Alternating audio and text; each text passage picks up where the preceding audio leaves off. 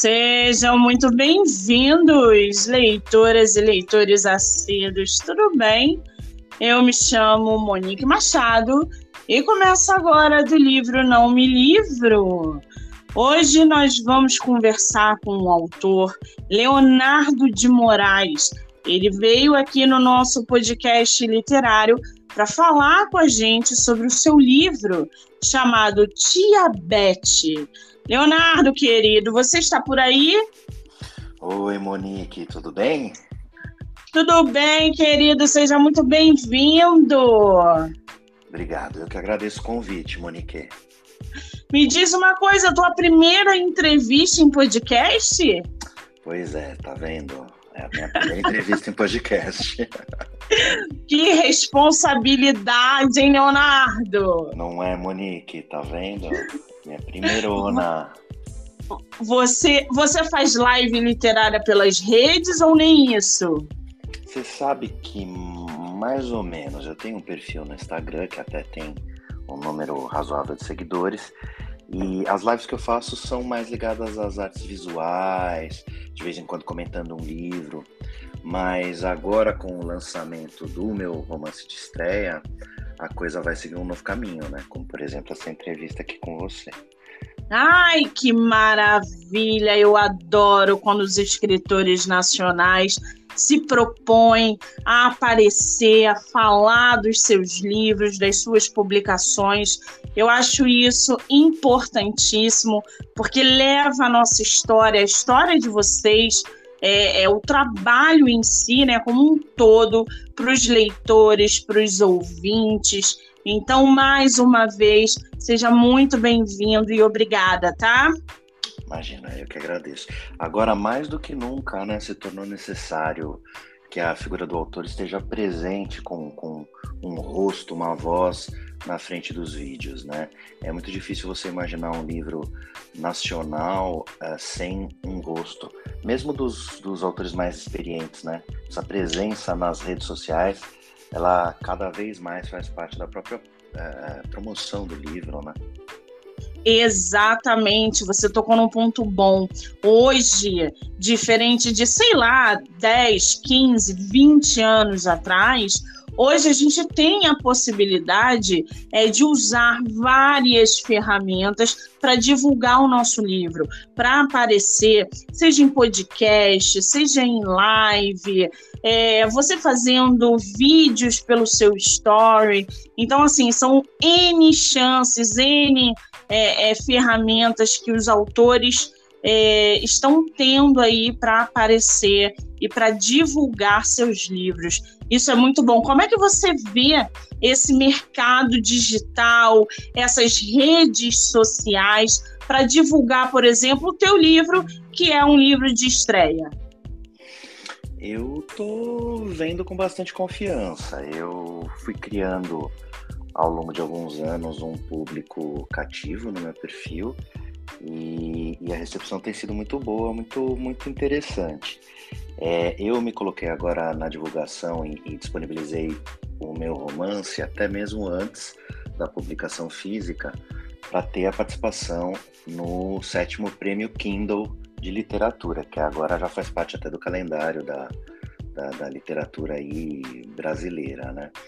Então, agora com as leituras no perfil, é, as mensagens, os convites, eu tenho, tenho visto uma boa é, repercussãozinha. Estou tô, tô criando bastante material, está sendo muito gostoso até revisitar é, trechos do livro, ler trechos do livro nos vídeos e, e responder perguntas no, no perfil. Está sendo bem interessante essa essa nova forma de conviver com a minha própria produção, né? Muito curioso. Que maravilha! É assim, o escritor brasileiro ele tem que é, ousar, né? Eu falo isso para os meus escritores, eles têm que ousar, eles têm que experimentar, eles têm que às vezes sentir na pele até publicação independente, né? Você, o teu livro é publicação independente ou é por editora? É, o meu, por enquanto, é uma publicação independente. Uh, foi feita editoração, revisão, foi feito tudo, mas foi publicado, disponibilizado na, no Kindle sem um selo editorial. né? Até porque, porque não pode, né? Porque não pode ter um selo editorial, exatamente. Uma das razões da, da própria existência do prêmio é, é ele ser, nunca ter sido publicado e, e, ao final sairia pela editora Record, né? Então tá uma publicação prontinha, só que sem um selo. Né? E, e, e é, é, curioso porque aí eu tô vendo até a própria repercussão com as editoras e, o próprio pessoal que tinha é, é, não recusado, mas falado depois eu vou olhar, depois eu vou ver, agora está de alguma forma sendo confrontado com o próprio conteúdo e com o material promocional. Então é uma forma diferente que eu, que eu não estava imaginando de, de, publicar o meu próprio o meu, meu romance de estreia, né? E tá valendo muito a pena, viu? É o prêmio Kindle, para quem não conhece ou nunca nem ouviu falar, ele é proporcionado pela, pela Amazon e são livros de autores que, é, como a gente falou agora, o livro não pode estar publicado, ele tem que ser feito, produzido, enviado, porque se ele ganhar ou se ele chegar na final, enfim, é, a chance dele ser publicado é 100%. E aí sim, ele vai ser publicado por uma editora tradicional, ele vai ter um, todo um marketing em cima. São N benefícios do ganhador Kindle. A gente viu é, esse ano a Vanessa. Vanessa Passos, se eu não me engano, ela está bombando é, ganhou ano passado, né? E ela tá bombando. Eu li o livro dela e é sensacional. Eles são muito criteriosos, então vale a pena participar desse prêmio. Se você é autor ou autora que está nos escutando, não sei se o prazo de inscrição acabou, mas vale a pena fazer parte. É, pelo menos é, é, da seleção, enfim, desse projeto que eles estão promovendo, que é muito importante, né? Isso dá visibilidade para muitos autores, inclusive independentes. Agora, o, o, Leonardo me diz uma coisa: você fala de qual estado? Você mora atualmente em qual estado? Eu moro em São Paulo, na cidade de Santos. Estou morando em Santos agora. Você é paulista? Nasceu aí ou não? Eu sou paulista, paulistano, nasci em São Paulo e apenas recentemente, faz uns cinco anos, eu me mudei aqui para Baixada. Entendi. Conhece o Rio de Janeiro? Conheço, adoro, viu? Adoro o Rio de Janeiro. Quem não, né? É, eu, eu, não conheço São Paulo, eu tenho vontade de conhecer o litoral, que dizem que é belíssimo, o litoral de São hum, Paulo. Muito. Mas eu realmente ainda não conheço. Quando você voltar ao Rio, por gentileza, mande mensagem para que a gente possa se conhecer pessoalmente, trocar figurinha, ouviu? Pode deixar, com certeza, Monique. Com certeza. Gente, o, o livro do nosso autor, ele tá é, num episódio daqui do podcast, um episódio exclusivo. Então vocês vão poder ouvir sobre o episódio, ouvir a mini bio do autor, mais sobre o livro, trechos narrativos, enfim. É, vocês vão poder ouvir pelo Spotify, pela Anchor, pela Amazon Music e, evidentemente, acompanhar no canal do YouTube, onde vocês também podem se inscrever. Ô, Leonardo, só para eu me situar aqui, Tia Beth é o nome do teu livro. Esse é o teu primeiro livro é, que você resolveu publicar ou é o primeiro livro escrito? Como é que é isso? Tia Beth é o que seu? É, é o primeiro sonho produzido? Não exatamente. Tia Beth é o meu primeiro romance, né? A primeira narrativa de fôlego uh, produzida. Eu já publiquei alguns anos atrás um livro de dois livros de contos, já tive uma, uma produçãozinha literária inicial, né? Também já escrevi, escrevo para audiovisual. Então existe um, uma maquininha aí de contar histórias já operante em mim. mais romance com um formato é, mais tradicional, é, contando uma história, é, e é um romance histórico, né? um romance que passa pelas décadas de 40, de 60, década de 90, são várias vozes, é um romance não linear, com cartas, com diários, é uma construção mais majestosa, digamos assim, né? Então esse é o meu primeiro. O romance tem, ele ficou bastante caudaloso, né? Ele tem por volta de 500 páginas. É um livro é um livro que passa pelos principais momentos históricos aí do país na figura da Tia Beth. A Tia Beth é aquela figura carismática que vai, através da narrativa da própria história e dos mistérios que envolvem o desaparecimento de um dos filhos dela, né, que aliás do filho único dela, durante a, a, ditadura, através desse mistério, a gente vai mergulhando em tudo que a trajetória dela significa ou significou. Então ficou um, um, um romance bem bem caudaloso, por assim dizer. E tá muito legal, um trabalho muito bacana. Eu tô vendo aqui a, a capa dele, eu tô com a sinopse dele aqui, e não tem como a gente não falar sobre a capa do seu livro, Tia Beth. Gente, vocês vão poder conferir essa capa no episódio tá? Por aqui pelo podcast. É, é, essa capa, Leonardo, como é que foi a produção dessa capa? Foi você quem fez? Porque a gente está vendo a mesma mulher em diversas fases da vida. É, aliás, fotos belíssimas. Como é que foi produzir essa, essa capa? Você sabe que essa pergunta eu tenho recebido de forma recorrente, né? E e eu, é, é, é, eu, eu, tento responder com um mistério, porque responder essa pergunta seria responder se Tia Beth existiu de fato ou não.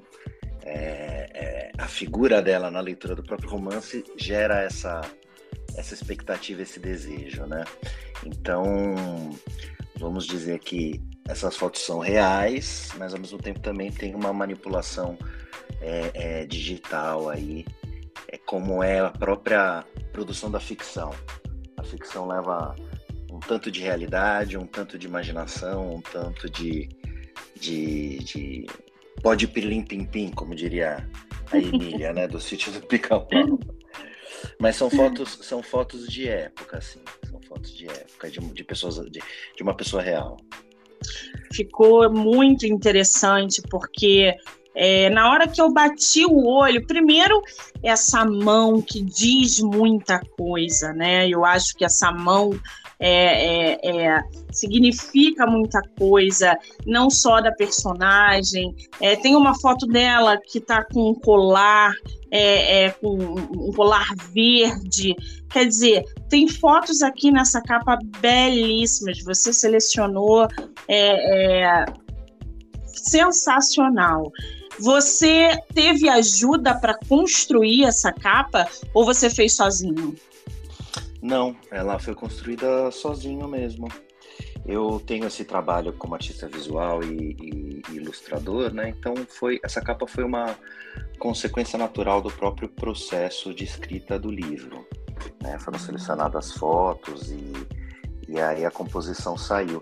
E ela é uma capa que resume bem o conteúdo do livro, né?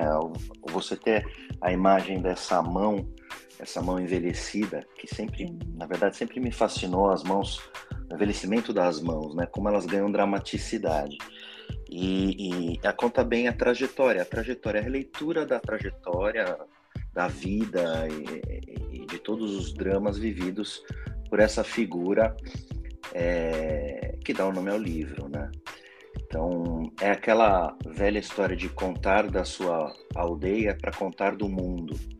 Esse, o romance me traz também como personagem, logicamente não exatamente os acontecimentos que aconteceram, que, que, que, que, se deram quando eu era jovem, quando eu tinha meus 18 anos, mas conta da minha relação com a figura da tia Beth e como eu acabei me envolvendo num, numa investigação do passado, uma investigação sobre o desaparecimento de uma pessoa, o filho da tia Beth, na ditadura. E é, eu, diria, eu diria que é, é um romance de formação, como, como se diz, né? Em que você vê o amadurecimento do personagem principal é, é, do início ao fim do livro, acompanhado de todas as repercussões que as histórias que a Tia Beth traz à baila afetam e, e revelações sobre os próprios pais do, do, do, do, personagem principal. É uma história de um relacionamento entre um rapaz e a sua tia-avó. A Tia Beth é essa figura já é, envelhecida, uma mulher já com um passado é, um pouco desconhecido, e, e, e, o livro todo traz à baila isso, ao mesmo tempo que reconta a trajetória dela, é, força o amadurecimento desse, desse rapaz. Então, um livro feito com muito. Muita gente vai se reconhecer. É, a Tia Beth é quase uma figura arquetípica, né? Aquela figura que transforma a vida sentada na mesa da copa da cozinha, tomando um cafezinho com você e, e através de tudo que ela revela, é, vai contribuindo para a tua transformação espiritual, né? É mais ou menos essa sensação que, que, pelo menos a gente como criador, quer que o livro passe. Que maravilha! Eu vou ler aqui um, um trechinho da sinopse, só para o pessoal se inteirar ainda mais é, sobre a história, tá, Leonardo? Você me permite? Claro, fica à vontade, Monique. Gente, eu vou ler aqui para vocês um trechinho do livro Tia Bete, do autor Leonardo de Moraes. Em 1996, o jovem estudante de direito Léo auxilia sua tia-avó, a rica e carismática Beth, a retomar as investigações sobre o desaparecimento de seu filho, o multiartista Tavinho, em 1969, pelas mãos da ditadura militar.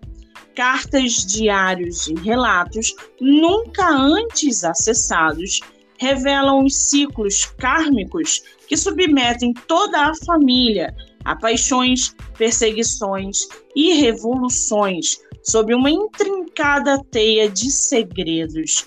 O, o, Leonardo, essa sinopse como um todo, porque eu só li um trechinho, foi você que, que construiu também? A, a Monique, a construção do livro toda.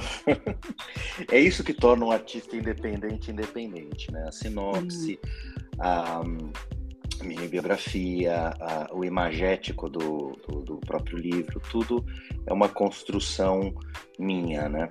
Até o próprio livro, no primeiro capítulo, ele é aberto com uma ilustração.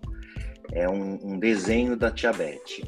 E em cima desse desenho, o narrador fala: olha, essa é a Tia ela tem essas características porque faz parte da própria narrativa, a presença da, da do, do, desenho e da, e da arte, né?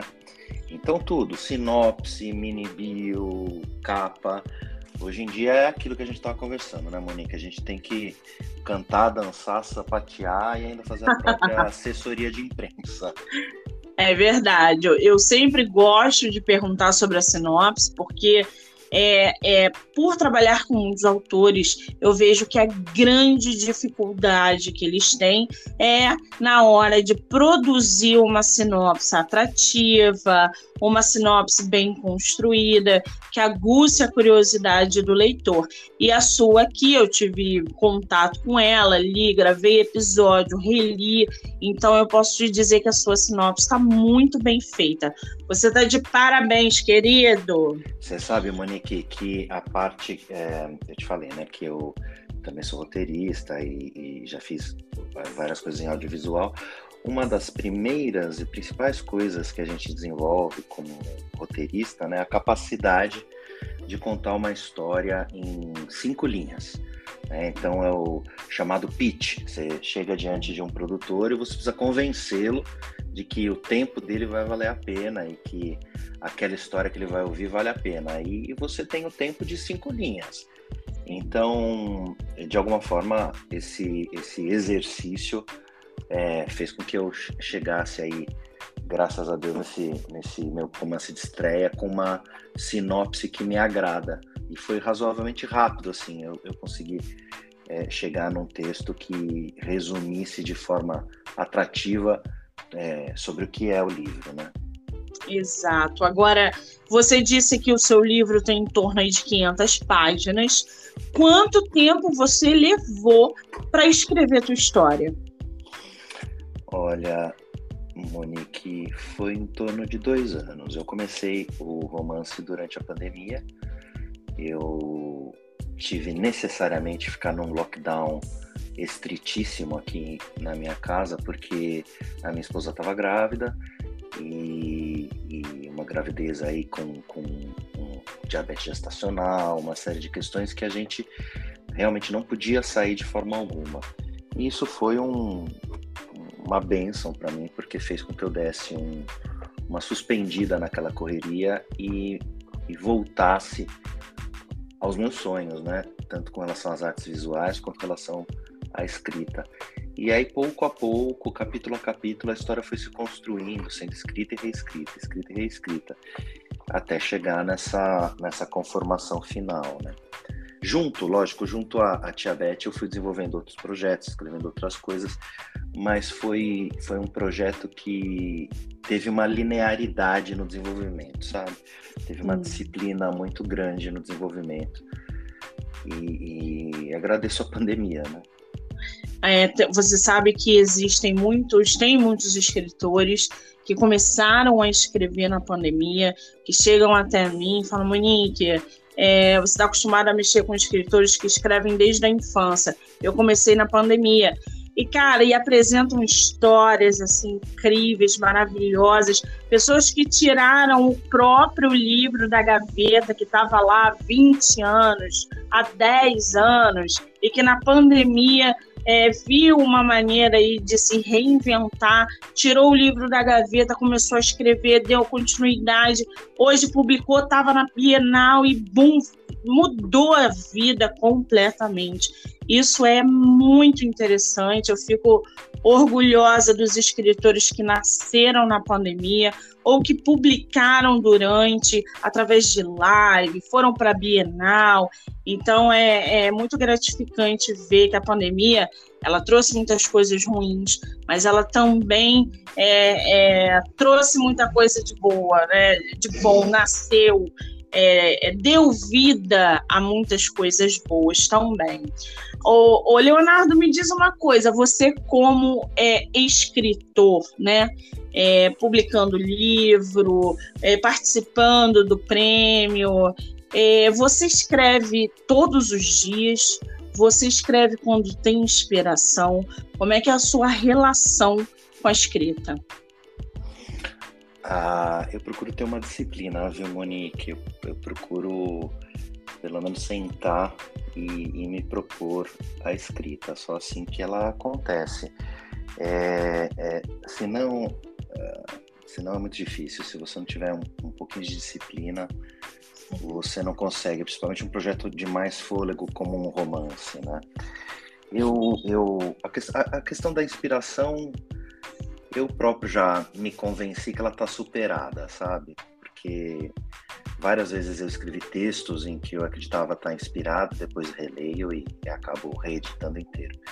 E outros textos em que eu estava num dia mais ou menos e, e depois achei bom, achei que, que, que valia a pena continuar desenvolvendo.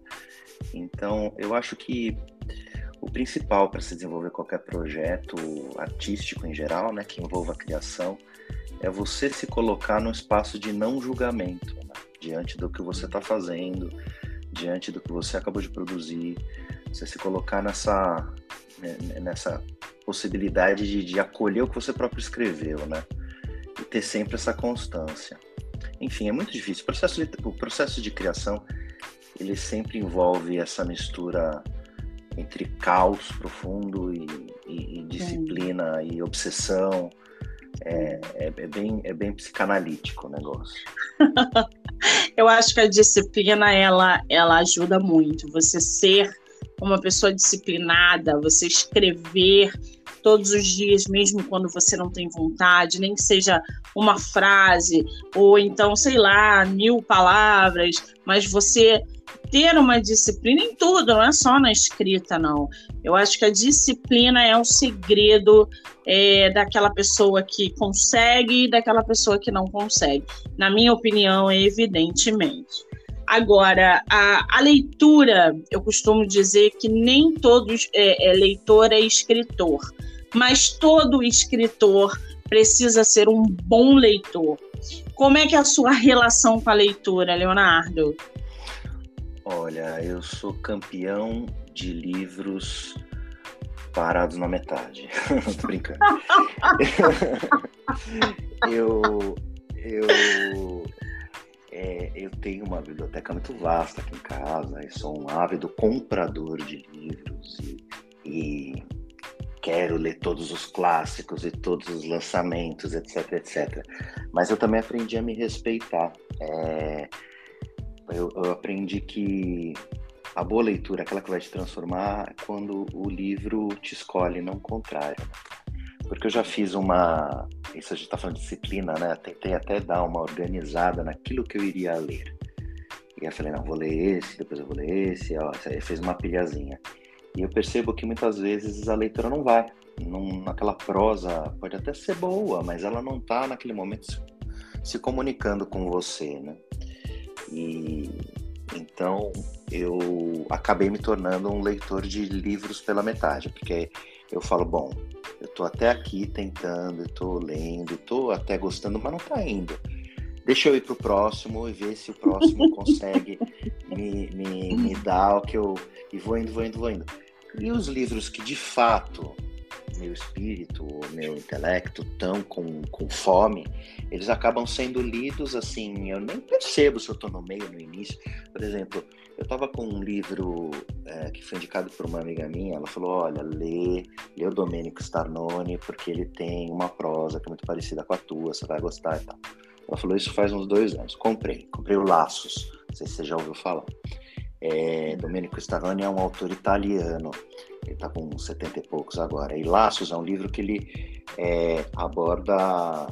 O narrador já tem seus 70 e poucos anos. Existe até uma semelhança, viu, com Tiabete. Acho que foi por isso que essa amiga minha falou. Ele está com 70 e poucos anos e ele joga um olhar para trás na vida dele, né? Ele joga um olhar para rever a relação com a mulher, no momento em que ele se divorciou e por aí vai. Bom, fiz, ele ficou um ano e meio aí, o Laços separadinho para eu fazer a leitura. Até que, sem explicação, eu peguei e fiquei 72 horas com Laços lendo, completamente imerso na narrativa. Nossa. E aí fechei o livro e falei: Meu Deus, eu tô apaixonado, é isso e tal. Então.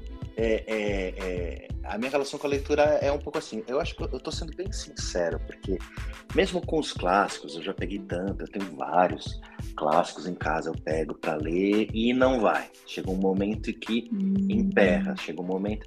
Então eu tô para não se tornar chato, para o meu cérebro não não registrar que ele está enfadado com uma determinada história, eu logo pulo para outra. Falou, não, vamos para outra, vamos para outra. Até, até o meu coração fazer morada no livro, sabe? Entendi. Você, você acha que esse seu bloqueio também é, funciona na escrita ou é só na, na, na, leitura? Não, eu acho que é mais na leitura. É mais você não sofreu do bloqueio criativo ainda? Não, eu não tenho muito. Eu não sofro de bloqueio criativo.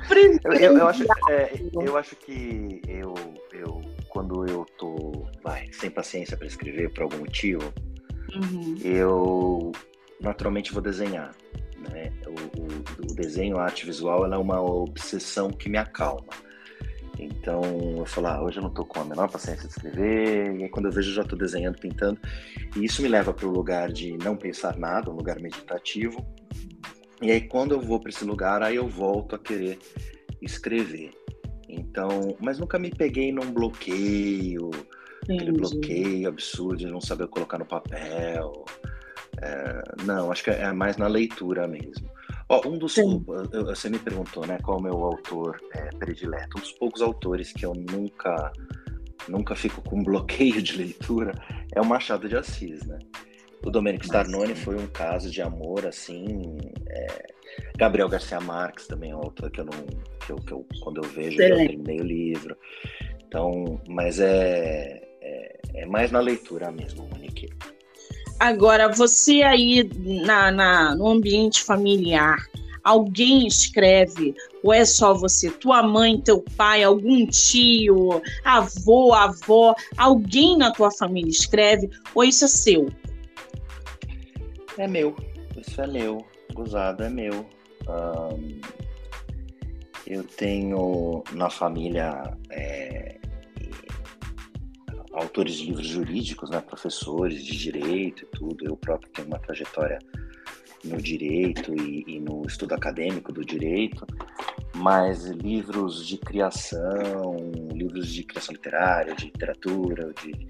é meu, é meu e é tão é, é meu e é tão meu que que eu até prefiro que não tenha uma família ao redor. uma família ao redor comparando, cobrando, ou com expectativa. É, eu acho que essa força explosiva assim, é de maneira o... muito feliz. Ô, Leonardo, você cortou um pouquinho aí, eu não escutei a sua última mensagem. Eu falei escrever e de... O Leonardo tá caindo aí. Oi. Leonardo, tá me ouvindo? Oi, tá me ouvindo agora? Melhorou? Agora tô te ouvindo, agora melhorou. Ah, que susto, tá achei bom. que você tivesse caído. Conclua, não, por não, favor. A internet. Eu tava te falando que.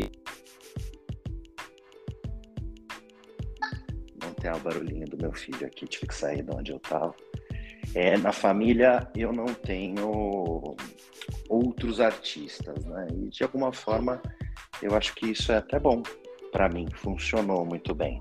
Por não ter comparação, por não ter expectativas e, e as coisas vão, vão acontecendo de uma maneira muito bacana para mim. Entendi.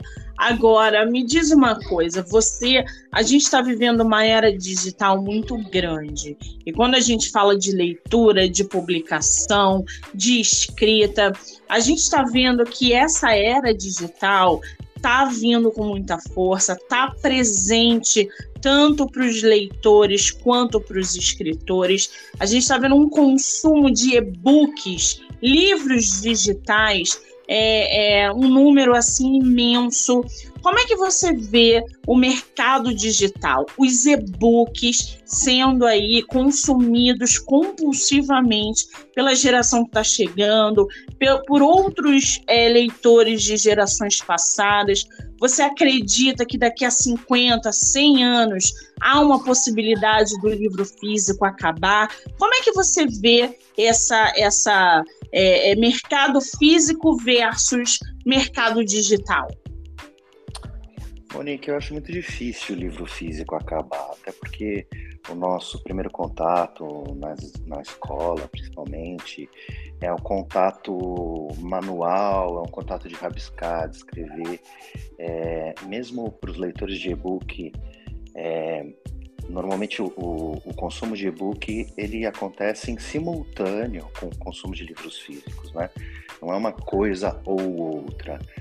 É, eu, eu acredito que o livro físico ele vai ser como o rádio. Né? O rádio, quando veio a televisão, todo mundo falando que o rádio estava morto porque não tinha imagem e tal. E o livro físico vai permanecer. Não há nada que substitua esse formato aí que o Gutenberg lá atrás desenvolveu. É gostoso ter um livro na mão, e mesmo as novas gerações, eu vejo isso, eu tenho um filho de 12 anos, né?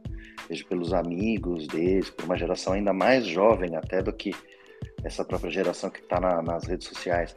E, e, existe essa ligação com o livro, de você pegar o livrinho quando você é pequeno, você pegar o livro para ler um Harry Potter ainda está presente. Então, não vai morrer, não. Eu acho que o e-book veio para estimular, principalmente no nosso país, estimular mais a leitura. Eu vejo que no Kindle existem livros com preços muito baratos, justamente por ser e-book. Porque você. É, e aí você consegue disponibilizar narrativas de autores mais novos, de autores é, estreantes e tal, com preço bacana e o pessoal tá lendo.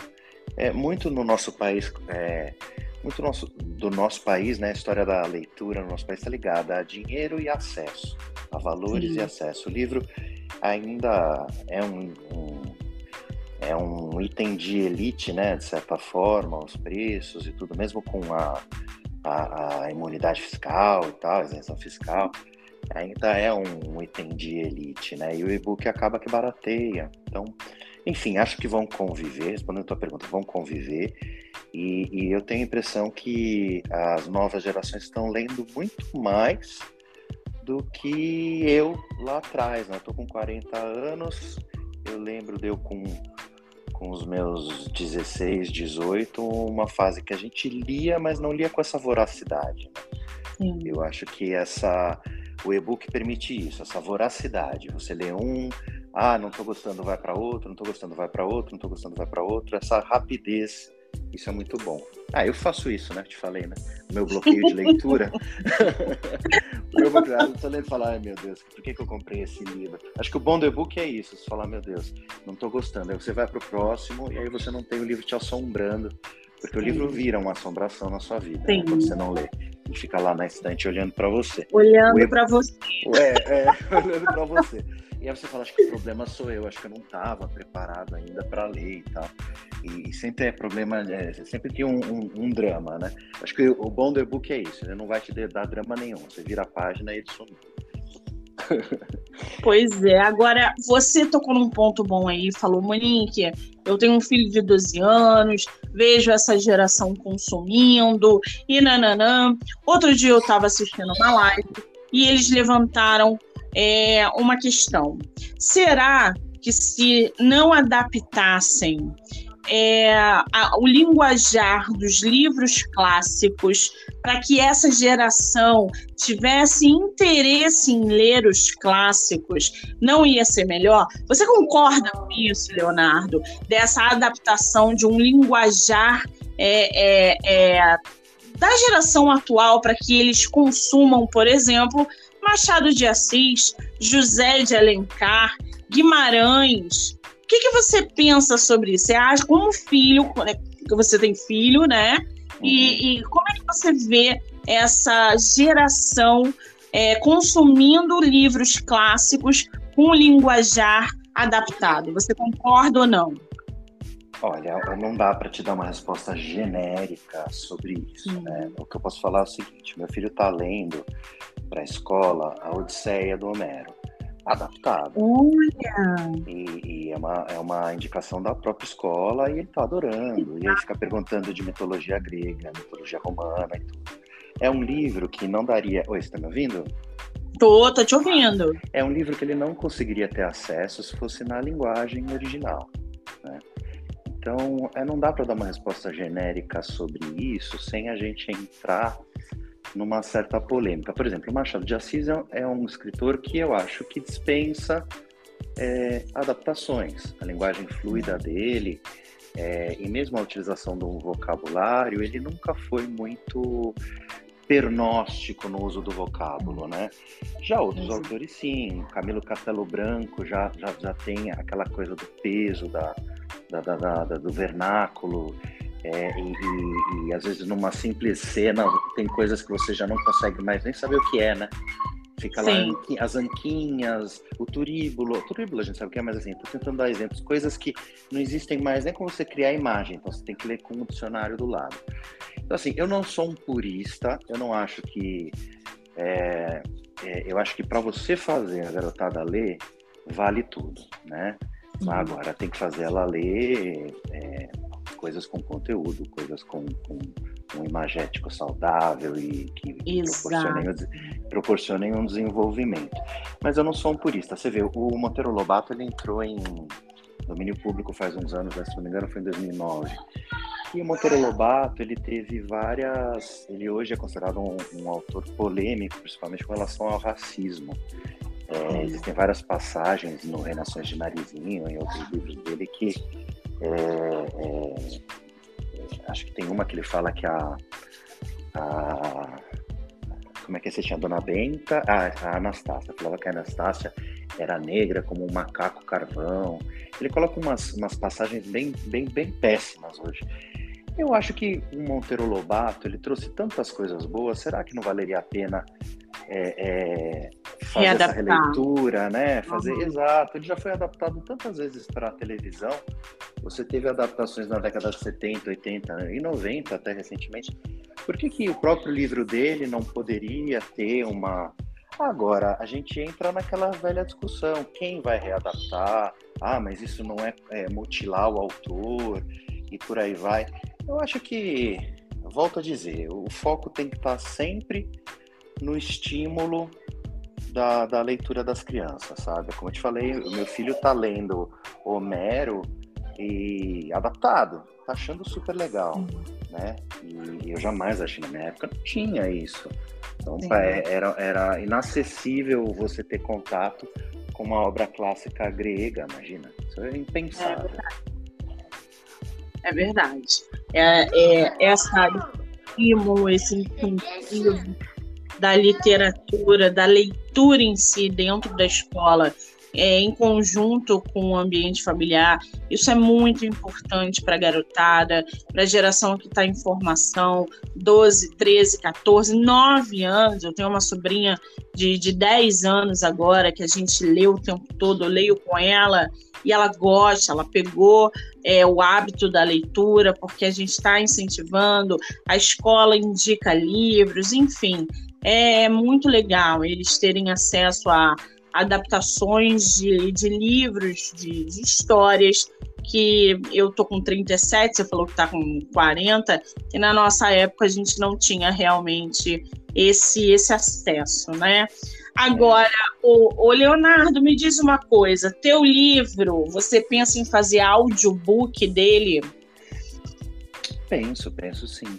Penso em fazer audiobook, penso em todas as penso em adaptá-lo para audiovisual, na verdade já tem, já estou trabalhando nesse sentido. Eu acho que dá uma belíssima, uma belíssima microsérie, assim, de seus 40 e poucos episódios e tal. Eu penso em. Eu, eu, eu vejo como uma. É, é, aquilo que eu te falei, né? Conte da sua aldeia para contar do, do mundo. Eu acho que é uma história necessária é, e eu estou tentando trabalhar o máximo possível no marketing dessa história, porque a gente vive tempos políticos um pouco obscuros, né? Sim. E me parece que a memória das pessoas desapareceu. A memória das pessoas, é, principalmente do, do homem de classe média brasileiro, né? Ele desapareceu. A memória dos tempos foram durante o período da ditadura. E Tia Beth vem nessa. Tá, foi desenvolvido nesse sentido, em trazer é, a lembrança da dor das mães. Né? Tia Beth é como um. Vira e mexe a gente vê sobre as mães da Praça de Maio, né, na Argentina, que houve um movimento social, a sociedade civil se manifestou muito mais com relação às mães da Argentina se juntaram muito mais para fazer barulho contra a ditadura. A Tia Beth, ela é uma história que vem nesse sentido. Você tem uma figura muito querida e muito amorosa, que, que isso eu acredito que eu tenha conseguido passar, muito amorosa, é muito doida, né? Mas é o que eu consegui passar no livro. E para rememorar, é um livro que vem rememorar. As pessoas falam: olha, gente, vocês esqueceram como é que foi, vocês esqueceram como é a dor de, de do desaparecimento de um filho, como o Estado é, sem motivo invadiu nossas casas, nossas vidas e tirou pedaços de nós por conta de desavenças políticas. Então, eu estou falando isso tudo porque você me pergunta, vai ser transformado em e-book? Vai. Vai, se der para ser, ser, adaptado para TV? Todas Sim. as opções. Todas as opções, porque é uma história necessária, é uma história que está num timing necessário. E foi contada de um jeito, se é que é possível deixar a ditadura ou falar de ditadura ou das mortes da ditadura mais leve, mas foi contado de um jeito em que você segura na mão da tia Beth desde a juventude dela e segue. Segue e, e consegue achar.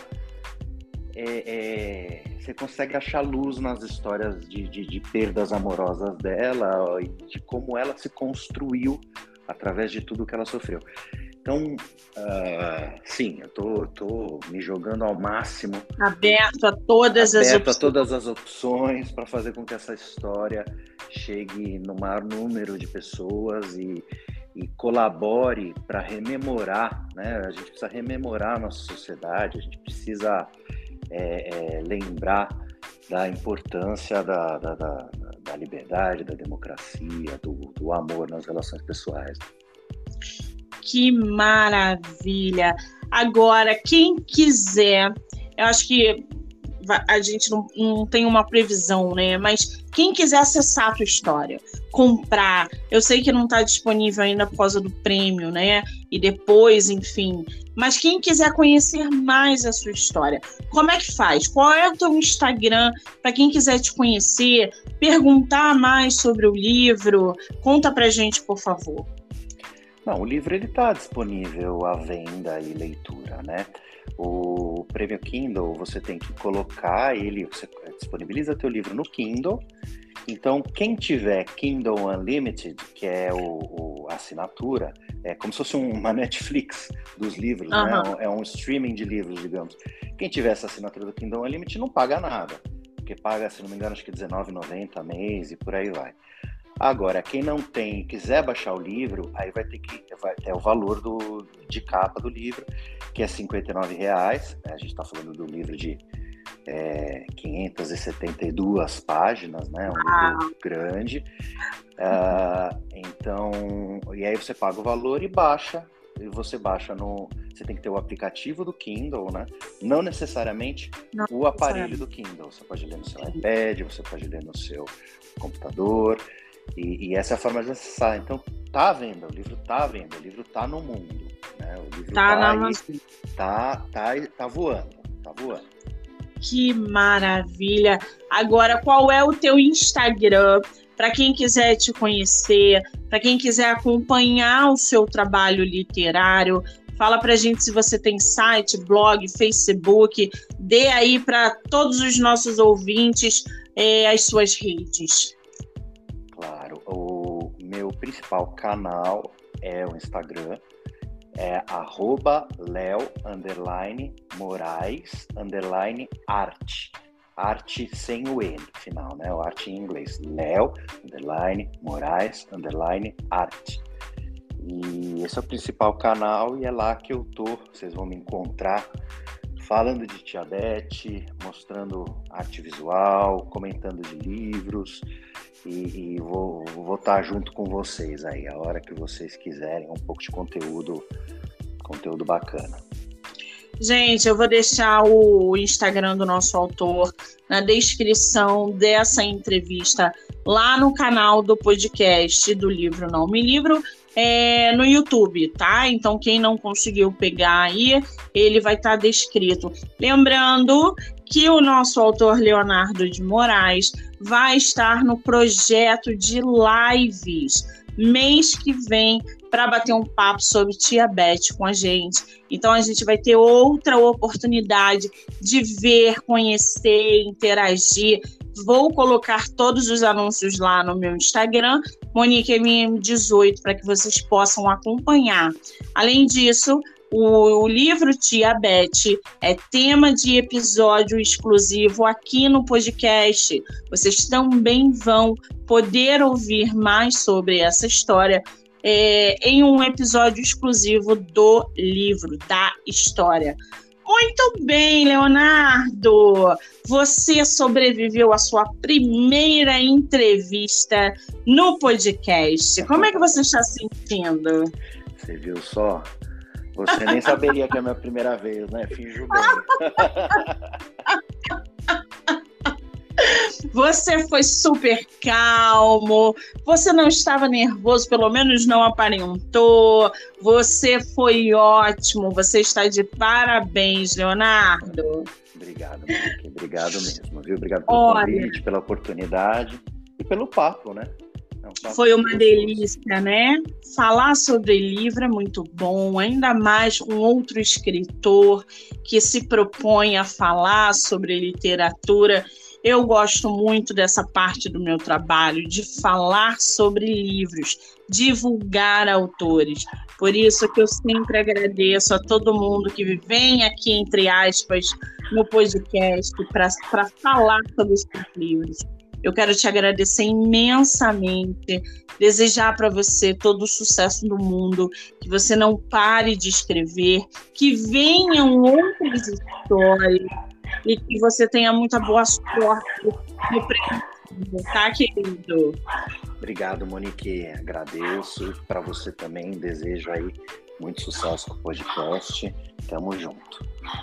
Muitíssimo obrigada Um beijo. Beijão.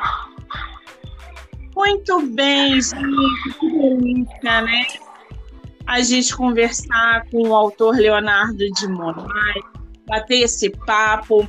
Eu quero agradecer todo mundo que ouviu, que está ouvindo, que vai ouvir. Lembrando que a maratona lá de live do meu Instagram começou hoje. Já tivemos live 10 horas da manhã. Muitos autores, muitas autoras e muitos sorteios de livro físico e e-book.